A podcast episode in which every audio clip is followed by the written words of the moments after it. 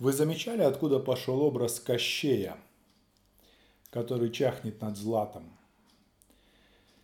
Такого параноидального старпера, который живет очень долго, очень богат, но ни с кем не делится и не хочет дать даже копеечки. А ведь это образ практически большинства из нас – которые перешагнули 50-летний рубеж, а уж 60-летний тем более. И связано с этим это вовсе не с уровнем дохода, не с зарплатой. И бедные, и богатые люди, и очень богатые люди с возрастом в большинстве своем превращаются в старых, скучных, параноиков, которые боятся потратить лишнюю копеечку – и чахнут над собственным златом, который уже никому особо не надо. Я думаю, многие из молодого поколения сталкивались с такими разговорами со своими родителями или дедушками, бабушками о том, что я не оставлю тебе квартиру, я не отдам тебе машину. У меня всегда были очень хорошие отношения с родителями, с мамой, с тетями, с дядями, с бабушками, и я помню, что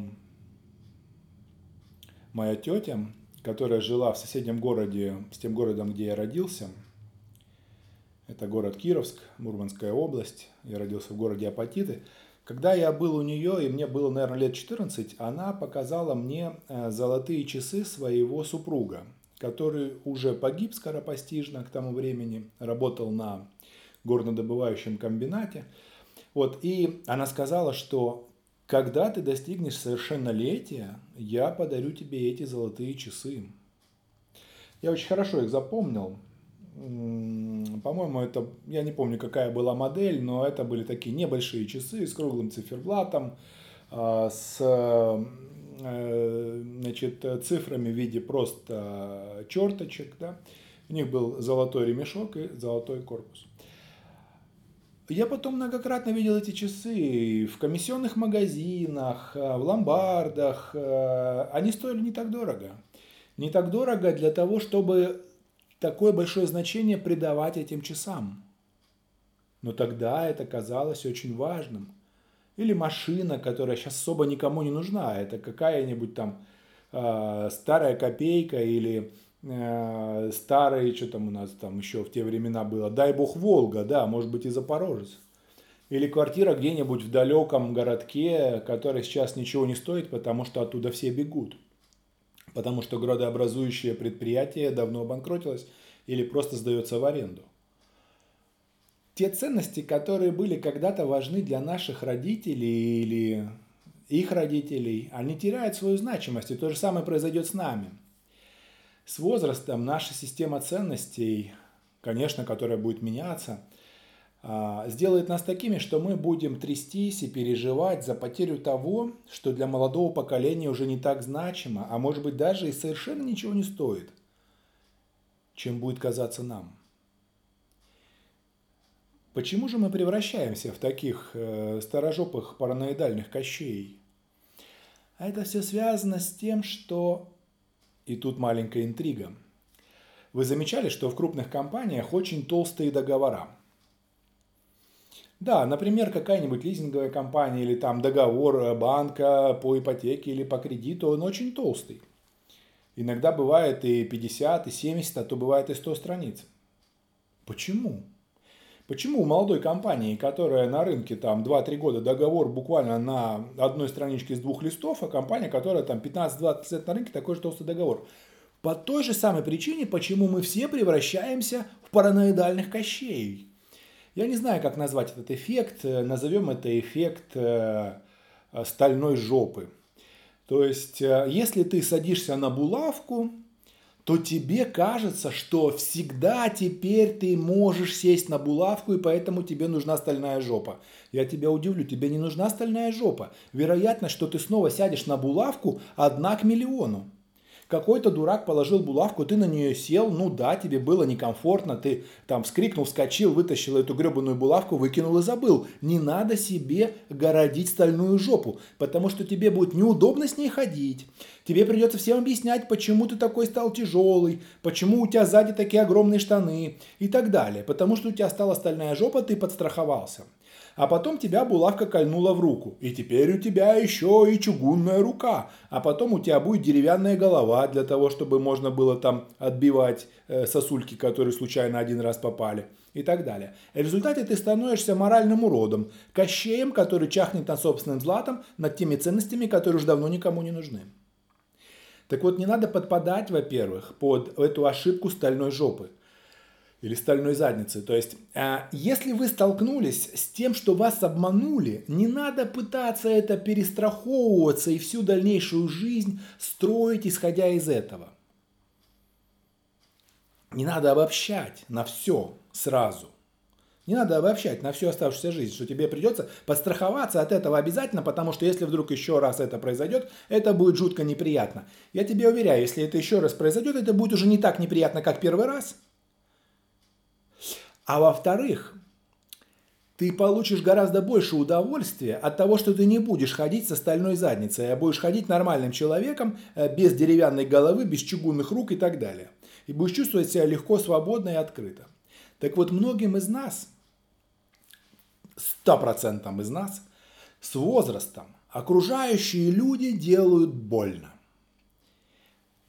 Сделала больно любимая девушка, когда она тебя бросила – сделала больно мама, сделал больно друг, э, сделал больно, э, не знаю, там э, начальник, преподаватель, тебя предал сотрудник и так далее. Или, например, умерла твоя любимая собачка или любимый хомячок. Это все больно. Как говорил Будда, вся жизнь – это страдание. Но это не значит, что ты должен от всего этого подстраховаться.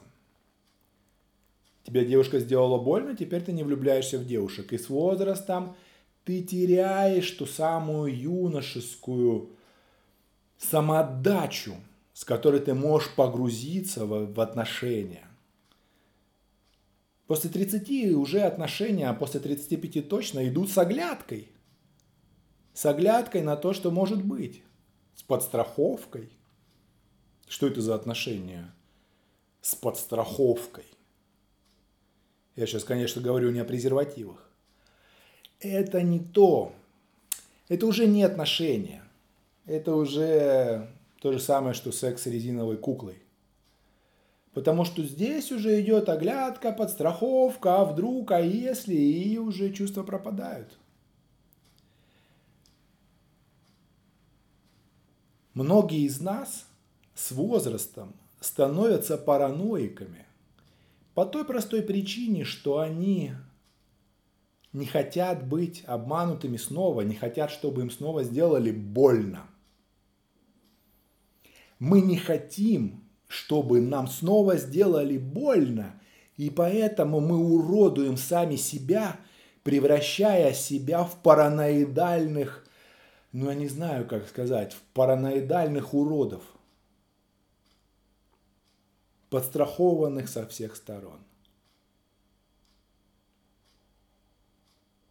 Мы теряем гораздо больше, чем если бы нам сделали больно повторно. И это постоянный конфликт старшего поколения и молодого. Один из, одна из причин конфликтов. То же самое, что и сейчас происходит – с выборами, или то же, сейчас, то же самое, что сейчас происходит в любой другой стране, когда речь идет о бизнесе, когда речь идет о деньгах. Молодое поколение, оно всегда говорит, главная кооперация, сотрудничество, а для этого должна быть открытость. Давайте откроемся миру, откроемся клиенту, откроемся конкуренту, откроемся партнерам, откроемся для сотрудничества, для возможностей. А старшее поколение говорит, главная безопасность. Нас могут обмануть, кинуть, отнять, ограбить, поэтому давайте закроемся. Давайте подстрахуемся. Вы что, 90-е хотите? по талонам еду. Да почему она должна быть? Уберем политику в сторону. Это огромный разговор ни о чем. В том же самом бизнесе крупная компания начинает быть менее эффективной по многим причинам, но одна из них – это параноидальность, которая нарастает у директора и у топ-менеджмента. Параноидальность, которая приводит к тому, что компания становится закрытой для сотрудничества, подозревающей всех и вся. А молодая компания открытой для сотрудничества, готовой к кооперации, к взаимодействию. И тут некоторые скажут, что выживает сильнейший, что внутри стаи волков самый сильный волк тот, который рвет других и думает только о себе. А вы знаете, что это имеет отношение только к миру животных? Например, а, были исследования в области а, социального поведения а, человекоподобных обезьян, это шимпанзе и дельфинов. И чтобы не приврать, не буду называть конкретики и точностей, но суть исследования сводилась к тому, что и в том числе и людей. Были исследования, в том числе социальных экспериментов, такие были и на людях. Так вот, чем выше интеллект, тем ситуация сильнее меняется по сравнению просто с миром животных, когда, думая о себе, Будь сильнее, ты станешь лидером. Лидером становится не тот, кто думает о себе и мочит других. В высокоинтеллектуальной среде лидером становится тот, кто больше способен к кооперации и организации других. Не к доминированию и подчинению. Это кардинально большая разница. Не к вертикали власти. А именно к кооперации с другими и умению кооперировать других людей для совместной работы. Это абсолютно разные вещи. И поэтому фирмы, которые с возрастом становятся возглавляемы параноиками, значительно теряют эффективность, потому что эти компании с сильным внутренним стержнем вертикальным – становятся, исходят из принципа домина, доминирования. Приказ генерального, все остальные подчиняются. А небольшие компании, либо компании, где директор все-таки смог победить собственную паранойю, остаются очень эффективными. Потому что люди там взаимодействуют друг с другом и работают исходя из понимания целей и интереса как общего, так и индивидуального, а не приказа, не заставлялого, не удара сверху. Это кардинально разные вещи. И поэтому чахнущие над златом Кощея, это то, что ждет большинство из нас в будущем, является следствием вот этого эффекта обобщения, эффекта железной жопы, когда мы стараемся подстраховаться, чтобы в следующий раз нам не сделали больно. А я скажу так, пускай в следующий раз будет больно. Но я не хочу лишать себя удовольствия и полноты жизни – подстраховываясь от этого уже сейчас.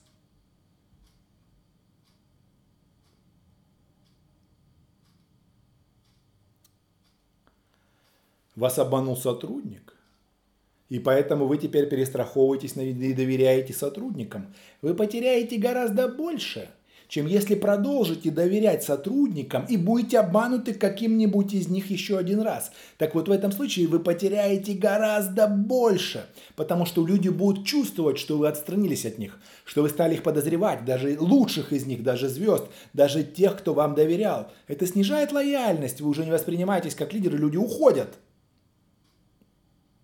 Уходят к тем, кто видит в сотрудниках не угрозу, возможности личности.